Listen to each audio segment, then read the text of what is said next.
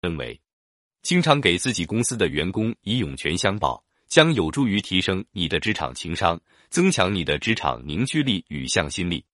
第四十九感悟：破旧立新，与时俱进，改变自我。世界上所有的事物都是在不断变化之中的，不适应社会的发展就会被淘汰。所以，只有不断的推陈出新，才会有进步和发展。第五十感悟：厚积薄发，堪当重任；干大事要人才。易经告诉我们，才能浅薄而地位尊贵，欠缺智慧，这样的人去图谋大事，必定能力不足。这样的人如果担当重大责任，是很少没有灾祸的。所以要薄积厚发，奋发向上，取得进取。第五十一感悟：笑容坦然，言行自若，遵循行为的规则。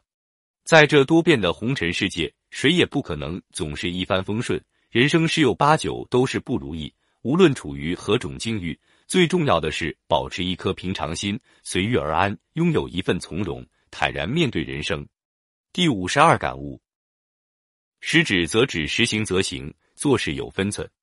在一切工作中，我们的决策都应该既尊重客观规律，又充分发挥主观能动性，将原则性和灵活性高度统一起来，这样才能创造性的开展工作，做到当行则行，当止则止。第五十三感悟：循序渐进，德后再悟，提升自我，实现目标。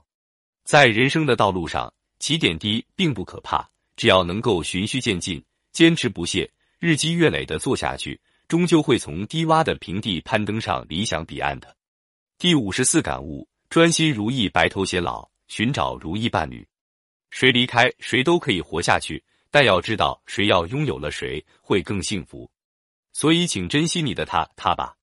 只有相互依偎、相互关爱、相互信赖，专心如一的生活才是最完美的。第五十五感悟。扶危济困则备后事，达则兼济天下。人生有。